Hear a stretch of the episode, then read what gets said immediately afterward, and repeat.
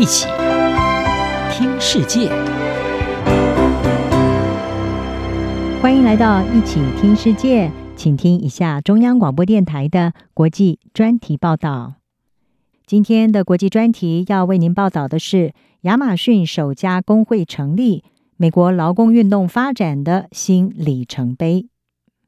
电子商务巨头亚马逊在纽约史丹顿岛物流中心的员工，四月一号表决通过成立工会。这也是这家美国第二大民间企业自创立以来，在美国本土的第一家工会。亚马逊多年来一直强烈抵抗工会的成立，但史丹顿岛的亚马逊员工几个月来无惧资方千方百计的阻挠。终于在成立工会的投票中，以百分之五十五的支持率通过。工会运动人士在胜利结果出炉后，高兴地开香槟庆祝。亚马逊工会领袖史摩斯强调，这场胜利表达了员工成立工会的意志。亚马逊要让它是跟我有关。从第一天开始，我从来没有说这是亚马逊和史摩斯对决，它一直是亚马逊和人们之间的事。今天人们说话了，他们想要一个工会。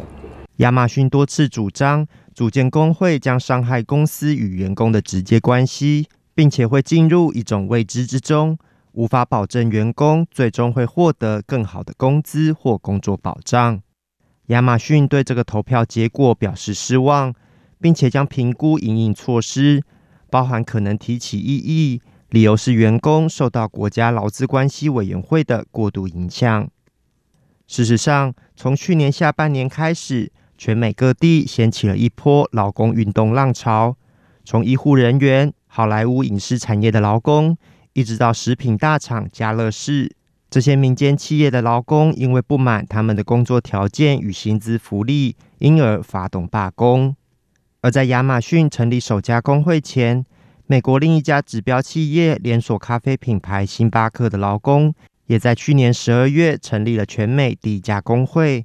在那之后，星巴克全美各地的劳工纷纷跟进，至今已经有超过一百七十家门市申请举办成立工会的投票。而在已经举办的十一次投票中，他们取得了十场胜利。盖洛普去年九月的一份民调显示，全美有百分之六十八的受访者对工会保持正面态度，这是自一九六五年以来的最高数字。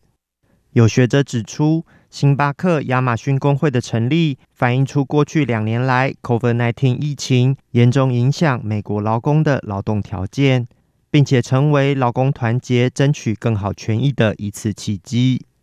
旧金山大学就业与劳动研究中心主任罗根就直接说：“这是疫情造成的结果。” And I would say that's what's happened as a result of the pandemic. 我会说，所发生的事是疫情造成的结果。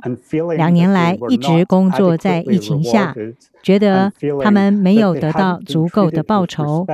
而且觉得他们没有受到尊重。许多史塔登岛的劳工，还有在贝塞莫那里，我们在那里的投票非常非常的接近。他们纯粹觉得没有受到公正对待，他们没有受到尊重。亚马逊工会最大的功劳就是能够说服他们相信，在工作中获得尊重的方法是借由亚马逊工会坐在谈判桌上。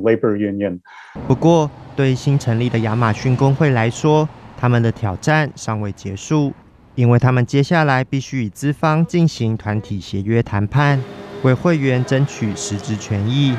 而这个谈判势必将非常艰难，而且时间将很漫长。可以确定的是，亚马逊首家工会将对其他地区的工会运动带来激励效果。在纽约和西雅图其他据点的亚马逊员工，也准备发动成立工会的投票。工会领袖史摩斯期许他们能仿效星巴克，引起野火燎原的效果。这就是革命的催化剂，像星巴克一样。你们看到发生了什么事？星巴克在全国各地成立工会，我们期待同样的结果。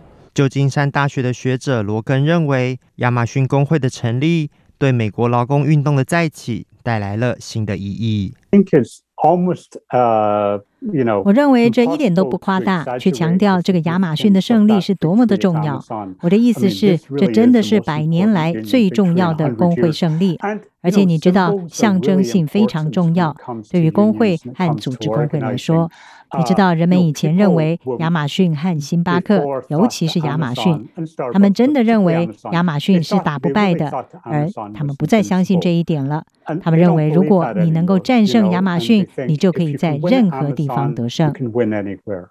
亚马逊首家工会的成立，反映出疫情下美国劳工意识再次抬头的趋势，对于劳动权维权人士来说，更是一项重大的里程碑。央广编译，郑锦毛报道。